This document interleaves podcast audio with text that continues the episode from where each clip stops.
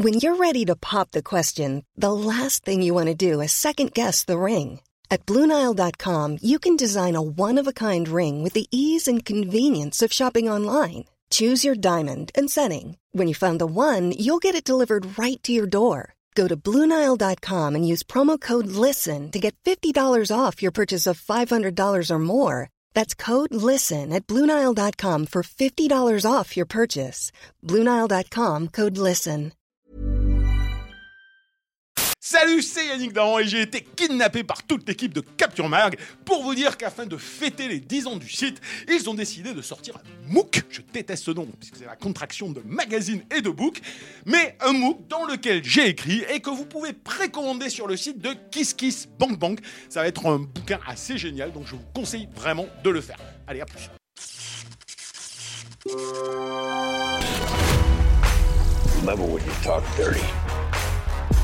Je suis mou comme une larve aujourd'hui. Donc je suis même pas sûr d'avoir la, d'avoir tu vois, le- je vais pas pouvoir m'énerver plus que ça. Donc moi, ça me fait marrer quand les mecs ils te parlent de, euh, de, de, de, de, de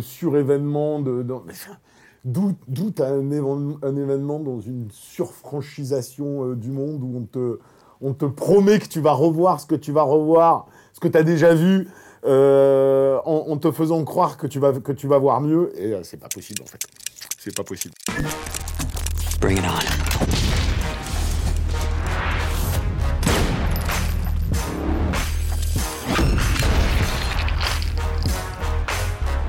Don't fuck with me. Salut, c'est Yannick Dan et aujourd'hui on va se confronter à la série télé la plus défoncée de l'histoire avant même sa diffusion, la plus défoncée pendant sa diffusion et la plus défoncée encore une fois passé son dernier plan, si pauvre de toute ambition conceptuelle et si métaphorique de la forfaiture sémantique à laquelle notre monde s'habitue qu'il force inévitablement le sarcasme. Je parle bien sûr de Rings of Power, mais ça pourrait être à peu près la même sur House of Dragons, véritable non-événement, comme dirait à juste titre mon ami Moïsakis, s'inscrivant dans le sillon tayloriste d'une franchisation néolibérale de ce qu'on appelait autrefois la culture, qui a pourtant réussi à faire croire qu'ils en étaient des événements, ce qui, bien au-delà des retours de bâton, consacre la puissance industrielle et, j'oserais dire, idéologique des GAFAM. Inutile donc de feindre la surprise, la colère, l'indignation ou le sentiment de trahison plus ou moins légitime. Inutile aussi de prétendre à la béatitude face aux atours charmeurs ou l'exaltation devant de rares fulgurances. Toutes ces réactions sont vaines, presque prédestinées, s'alimentant au-delà du produit en question hypertrophiés par les caisses de résonance virtuelles dans lesquelles nous pensons penser avant de penser que peut-être on a déjà pensé à notre place. Et nous voilà répétant à l'envi les mêmes mantras séculaires qui composent à peu de choses près l'espace mental dans lequel on nous laisse nous ébrouer. Nous en parlons, j'en parle, parce qu'on a parfaitement réussi à nous faire croire qu'il fallait en parler, même si la chose en question n'a fondamentalement rien à dire. Et si on ne sombre pas encore dans un désenchantement total, malgré ce constat terrible que tout le monde comprend une fois l'épiphénomène passé, sans pourtant s'en tenir à un silence qu'il aurait mérité, c'est que ces cris du cœur, lucides ou aveugles, témoignent d'une appétence, voire d'un besoin vital impossible à rassasier, mais aujourd'hui dramatiquement dénié, pour ce que représente une histoire, et peut-être davantage encore, une épopée.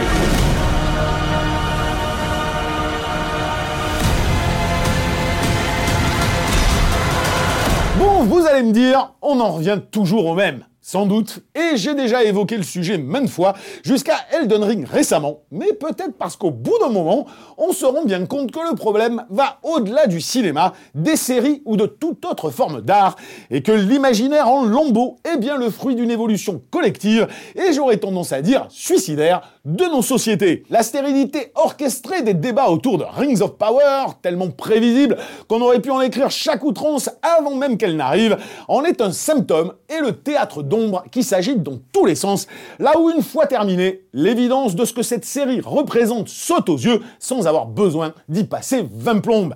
Et cette évidence, c'est le rien caché sous les enluminures, le vide sous les passions tristes du moment, le néant de l'idée même d'imaginaire, de mythe ou d'épopée, enveloppé sous le voile illusoire au choix du pognon, de la hype, de la com Panzer Division ou de l'espoir en forme de déni. Trop woke ou pas assez, trop riche ou pas assez, traître ou pas envers l'œuvre de Tolkien, autant de pare-feux collatéraux à l'évidence de l'incompréhension de ce qu'est une épopée, et donc à l'abandon de l'humanité et de ses fascinantes contradictions dans la majorité des fictions contemporaines. Des fictions plus simplement bidons de lessive, ce qu'elles furent longtemps, sans empêcher des centaines de perles d'émerger, mais des fictions qui, par la thune ou l'idéologie, par le nombrilisme et l'autosacralisation, ne parlent plus désormais de l'humanité, tout en prétendant le contraire, bien sûr. Qu'est-ce que tu attends? Qu'est-ce que tu attends quand Amazon te dit fièrement je vais foutre un milliard de dollars pour faire le Seigneur des Anneaux, en fait? Donc ça, c'est la, vraie, la, la vraie question. Quel espoir tu entretiens par rapport, euh, à ça?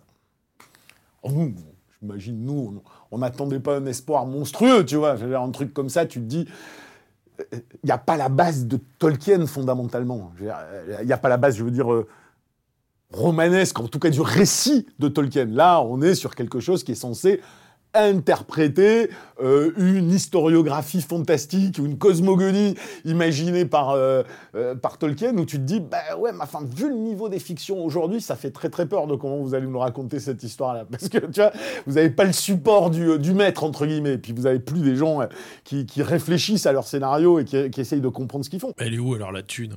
Ah, la thune, elle est, elle est dans les, dans les, dans, dans, dans l'image en fait. Elle est dans le décorum. Elle est, elle est... Alors il y a des choses très belle, en fait. Euh, évidemment, tu as un milliard, tu, as le temps de le peaufiner ton plan. Puis quand tu as un réel comme Bayona sur les deux premiers, le mec peut mettre en scène ses idées visuelles, mais sans aucun problème. Il y, a des, idées qui sont super, même, le générique, moi je le trouve très joli, avec tous ces petits points là qui euh, comme le sable, le, une, une, espèce de sable qui se forme.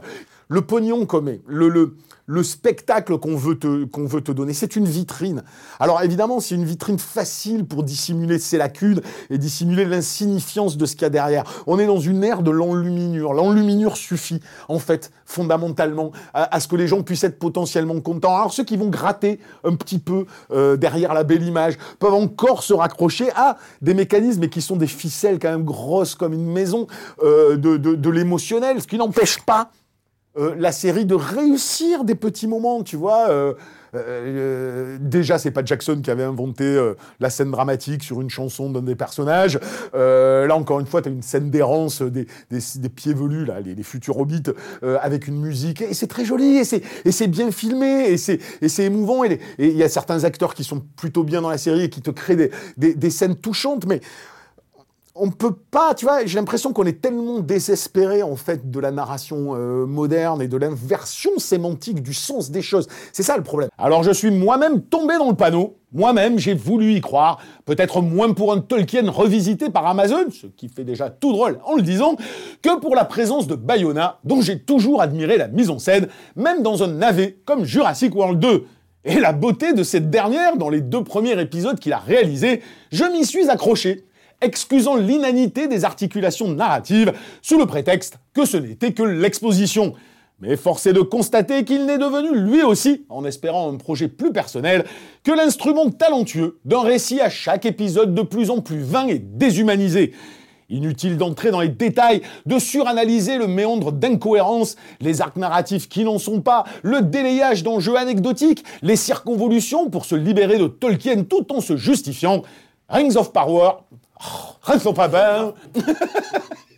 Je ne sais pas pourquoi j'ai choisi d'être comme Van et de me la jouer internationale là-dessus. Les anneaux de pouvoir ne racontent pas grand-chose, dans le sens qu'ils ne racontent pas grand-chose de nous, ce qui est pourtant le propre d'une épopée, en dehors des postures politiques fantasmées à coups de massue. Je suis emmerdé parce que dans ce genre de truc, bon, t'apportes des détails, mais c'est insignifiant. C'est-à-dire que si euh, on peut rentrer dans mille détails, on peut dire tout ce qui va pas, parce que oh, euh, les trahisons à Tolkien, je t'ai expliqué tout à l'heure, il y a des trahisons qui peuvent être légitimes et qui sont pas gênantes pour des questions de temporalité, pour euh, des questions potentiellement d'arc narratif, pour des questions de, spatialité. Il y a des choses que tu peux trahir qui sont pas qui sont pas dramatiques. Les, mecs qui te parlent du rythme, alors évidemment, et mais, moi ça ça me gêne pas dans l'absolu un rythme lent, je trouve qu'on est toujours à la course au spectaculaire, euh, même si quand tu lis Le Seigneur des Anneaux, euh, au-delà de ces gigantesques et incroyables descriptions, bah, tu as toujours une espèce de, de rythmique d'aventure qui fait que, euh, que tu as toujours un événement qui se passe, toujours quelque chose qui en, faisait déjà des bouquins euh, extrêmement... euh, extrêmement visuel et donc extrêmement euh, propice à des adaptations euh, cinématographiques. Et Jackson l'a bien compris. Et euh, si tu veux, quand il a construit son film, il ne se passe pas euh, 15 minutes sans que tu pas un petit morceau de bravure, un truc. Alors là, on n'y est pas du tout. Hein. C'est-à-dire sur les, les 8 épisodes, il doit y avoir un épisode où ils ont décidé vaguement de se réveiller et de faire une scène de bataille. Mais euh, c'est tout. Sinon, c'est du soap opéra. hein. Les trois quarts du temps, c'est du soap opéra. Alors contrairement à Tolkien, mais même à un Sergio Leone, voire à un Hitchcock, qui savaient introduire leur film par la petite porte pour finalement l'ouvrir en grand, construisant patiemment des univers qui se révélaient par cercles concentriques pour mieux dessiner la cohérence et la symbolique de leurs enjeux. Les anneaux de pouvoir se précipitent dans un désir d'amplitude impatient et terriblement symptomatique de notre époque pour ne savoir quoi faire de cet espace sans topographie, un comble quand on adapte Tolkien, fièrement jeté en pâture pour finalement s'amenuiser, se rétrécir d'épisode en épisode. Un espace visuellement magnifique, mais sans spatialité, j'insiste, qui cache la petitesse de ses enjeux, ces derniers se révélant très vite comme de simples twists en devenir, pour fans prépubères de la terrible logique méta dont Marvel est devenu le champion éternel. Et la première chose, probablement la plus visible, enfin en tout cas qui m'a le plus heurté, moi, c'était vraiment ça, c'est la spatialité. Genre, euh, Rings of Power, enfin le, Seigneur des Anneaux, on le sait. C'est l'importance de la topographie par rapport à la cohérence et à la crédibilité de l'univers, pas simplement. C'est-à-dire que la topographie, les lieux, les décors, les, paysages avaient un sens, une symbolique par rapport au, au personnage. Là, non, mais là, tu as l'impression qu'on te jump d'un endroit à un autre. Tu ne sais jamais où ça se situe. On te dit, bon, à Numénor, ok, je veux bien, euh, c'est là-bas, euh, dans, dans la mer. Mais euh, couplé à une pauvreté cataclysmique des enjeux, puisque ce n'est rien d'autre que des twists. Donc tu- découvres plein de personnages, alors des pseudo-bits, les mecs de Numénor, alors Galadriel qui était qui est plutôt intéressante au départ parce que tu te dis ok la meuf elle est super super actrice en plus tu vois vraiment, et tu la vois tu dis ah cool euh, c'est pas juste la femme forte que je te pose là en te disant Eh, regarde comme elle est elle est forte. Non c'est pas axé là-dessus. C'est vraiment axé sur euh, hein, elle est troublée elle est obsédée elle est euh, elle a un désir de vengeance qui est mêlé à des atermoiements. Donc ah, ok potentiellement un personnage intéressant qui n'évoluera strictement jamais pendant tout le reste de la série mais peu importe. Mais tu vois tout- 12 milliards et tu ne te repères jamais Jusqu'à ce que tu que, que en arrives quand même à cet épisode assez hallucinant où euh, Galadriel passe des plombes à Numénor pour essayer de convaincre les gens que Sauron va arriver dans les terres du Sud, euh, euh, en terre du milieu, et qu'il faut aller dans les terres du Sud. Les terres du Sud, fantasme, les terres du Sud. On avait vu des mecs venir des terres du Sud dans Le Seigneur des Anneaux pour, pour le conflit final? Tu sais, c'est cet au-delà des petites frontières que l'on connaît, donc jusqu'au tout ce qui te fait fantasmer, tu vois. Et, et les terres du Sud, c'est un village de Pizous, quoi. Non, mais c'est hallucinant, en fait. C'est-à-dire, Numénor part avec Galadriel et tout le monde, six bateaux, tout ce que tu veux. Tu te dis, bon, bah, tu, vas l'avoir, même s'il sera pas innovant, tu vas l'avoir, ton passage euh, retour du roi, euh, à un moment donné, dans les terres du Sud. Attends, mais zombie, quoi C'est tout chipouille Et plus la série avance, plus tu dis, t'as des super belles images, tout ce qui est à l'intérieur de l'image, c'est cheapos. Et alors, je sais pas comment j'ai fait pour rester jusqu'au dernier épisode, parce que je veux dire, dès le troisième, mais dès le troisième, j'étais en mode, ah putain, bon, où vous voulez en venir, les mecs, en fait. Où vous voulez en venir. Et euh, non, au bout du quatrième, t'es là, tu vas te dire, oui, non, en fait, euh, en fait vous, vous, allez raconter de la merde euh, jusqu'au dernier épisode pour nous dire, hé, t'as trouvé c'est qui seront? Hé, t'as trouvé si c'est Gandalf, si c'est pas Gandalf? Et là, tu fais, putain, ah là là, la logique Marvel, quoi. La logique méta, quoi. Or, l'épopée ne naît que d'une porte qui s'ouvre, d'un appel de l'aventure jusqu'ici refusé, allégorie bien sûr des initiations ritualisées qu'impose la vie et qui fait que le plus petit des hommes peut changer le monde. Pas d'une grande porte ouverte sur une myriade de personnages divers, des gens en transhumance, dont les espaces se referment inévitablement à mesure qu'ils sont sacrifiés sur l'autel d'un monde qui change malgré eux, jusqu'à se jouer de façon inexorablement minable dans un village de Paysous, comme sur la berge d'une rivière qui n'a de mythique que ce qu'en avait écrit Tolkien.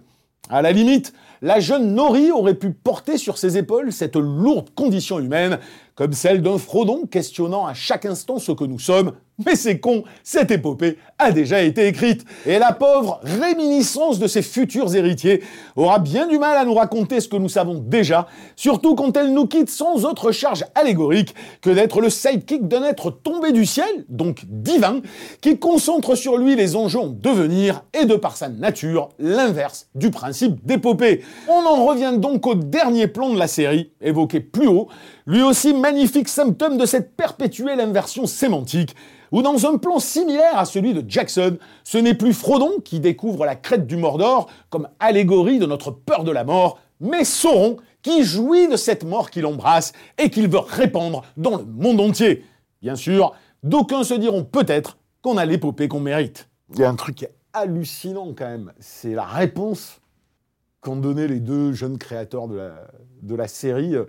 Euh, Quand rien fait avant en plus. Hein Qu'apparemment, pas, qui ont fait pas, grand bon, chose. qui ont participé à des petits trucs, mais qui n'ont pas fait grand chose. Donc on leur a donné, on leur a fait confiance, ce qui est plutôt cool euh, dans l'absolu, hein, euh, d'avoir des mecs qui devaient avoir eu une approche qui a, qui a fait pencher la balance dans leur, euh, en leur faveur. Donc euh, je sais pas ce qu'ils ont vendu, euh, parce que quand je vois le résultat, je me dis ah putain ouais, donc eux, euh, eux ils ont pas compris ce que c'est une épopée, mais les mecs à qui ils ont vendu leur concept ne se sont jamais posé de questions non plus pour euh, pour dire elle est super votre approche les gars, elle est géniale. Mais les raisons qu'ils donnent pour tout- bon, là, typiquement, euh, toute la série, en fait, ne raconte rien. Elle ne tient que sur deux pitoyables twists qui sont en gros c'est qui Sauron et est-ce que l'étranger qui tombe du ciel c'est Gandalf ou c'est pas Gandalf? Ouh, bon et tout le reste n'a strictement aucun intérêt. Et euh, parce qu'ils ne tiennent que là-dessus. D'ailleurs, tout est un délayage magnifique. Et comme ils, veulent tellement garder leur twist, si tu veux, qu'ils te, condensent tout pour produire leur twist dans le dernier épisode. Et enfin, tout ça est fait n'importe comment. Et la justification pour ne pas avoir respecté, en fait, qui était Sauron, qui était un certain type de personnage qui avait participé avec duplicité euh, chez les elfes à fabriquer les anneaux, tout ce que tu veux, bon bref.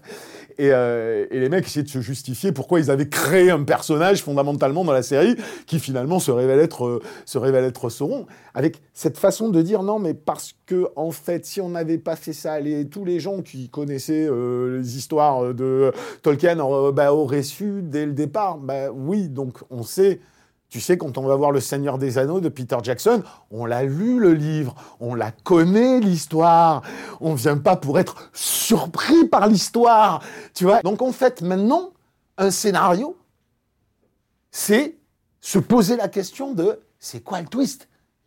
En fait, on en est là. C'est-à-dire que tu ne tiens plus les gens par l'intelligence de ce que tu leur racontes, par la peinture d'un univers que tu leur euh, dévoiles, par euh, l'éventuelle complexité psychologique de, de, personnages. Non, non, tout ne doit tenir que par Eh, est-ce que c'est Sauron ou c'est pas Sauron C'est qui Sauron Non mais on n'est pas dans Agatha Christie, quoi, tu vois? Et les, et les mecs, c'est ça leur réponse, quoi. Et là, moi, je suis là, bah ouais, non mais là, c'est pas possible, en fait. Tout ce monde euh, postmoderne, mais on considère déjà que c'était postmoderne avant, qui reprend, en fait, tous ces mythes qu'on a aimés, tous ces films qui ont cartonné. Alors là, je vais de euh, Alien à Predator, à Robocop, euh, à, Terminator, enfin tout ce que tu veux, tout ce qu'on, tout ce qui est, qui est, pas pour rien devenu des piliers euh, mythologiques du cinéma pendant une trentaine d'années et qui sont systématiquement récupérés parce que fondamentalement, hormis Marvel, ces trucs-là, bah, c'était, c'est ça le référent culturel dans les, dans les conscients. Comment cette façon qu'on a, alors ça c'est déjà une première chose, cette façon qu'on a de les prendre et de les de s'y accrocher et d'en faire exactement l'inverse. C'est-à-dire, on va te conserver la vitrine.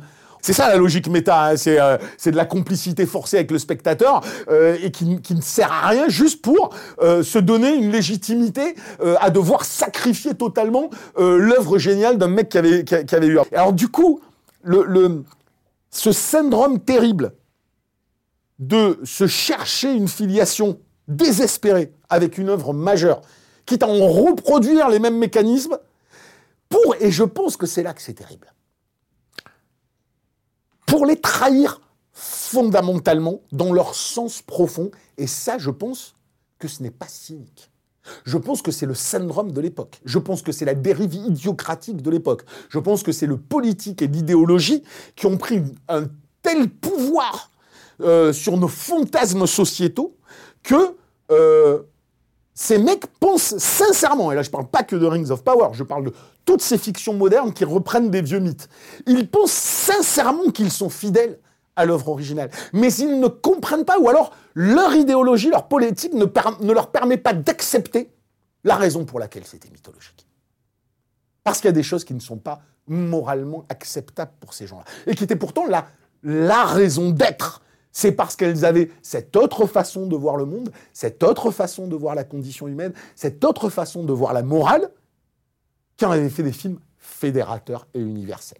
Alors, on te prend l'apparat, on te prend les personnages, on te prend la vitrine, on te, Halloween c'est vraiment symptomatique, c'est je te prends le générique, je te prends la même musique et je te fais croire que je suis fidèle. Mais non, puisque tu ne comprends pas, tu ne comprends pas le sens profond. Un mythe c'est pas juste un truc posé. Une épopée, c'est pas juste 40 euh, 000 euh, guerriers sur une plaine et des trolls et des elfes. C'est pas ça la fantaisie. C'est, c'est pas ça l'épopée. L'épopée, c'est une projection humaine. C'est une héroïsation fantasmée de la condition humaine, qui ne, qui ne fait que traduire fondamentalement, symboliquement, de façon allégorique, les épreuves de la vie. Je ne vais pas revenir parce que j'ai déjà dit ça sur... sur euh, Mais ça, ils ne le comprennent pas. Donc ils vont aller reprendre des choses jusqu'au moment où ils vont se rendre compte que la raison pour laquelle ces choses existaient dans les œuvres qu'ils pillent, ah ben merde, elles ne matchent pas du tout avec leur logique. Elles ne matchent pas du tout avec euh, leur idéologie. Alors qu'est-ce qu'ils font? Ben, On fait l'inverse, parce qu'on ne veut pas. Donc on garde le personnage, on garde la scène, on garde le dialogue, on garde le truc, mais on va l'adapter à notre vision euh, des choses. Et eh ben, ce faisant, tu dénatures complètement le sens du mythe et le sens du code. C'est ce qu'on voit se développer depuis 25 euh, ans, quoi. Petit à petit, petit à petit. Et c'est ça qui détruit tout. Alors peut-être les gens, certains se rendent parfaitement compte, d'autres ne le voient pas, et donc se raccrochent désespérément à leurs souvenirs, parce que il suffit des fois que tu mettes une belle image. Tu sais, c'était génial, moi, le, nombre de personnes que j'ai rencontrées sur le, le Star Wars de J.J. Abrams, où c'est hallucinant. C'est hallucinant parce que tu as tout. C'est-à-dire, on te prend le même décorum, on te prend les mêmes persos quasiment, on te fait la même facture visuelle et on te dit regardez, on est super fidèle à l'œuvre de Georges Lucas. Et puis, ça suffit. Il y a des gens pour qui ça suffit.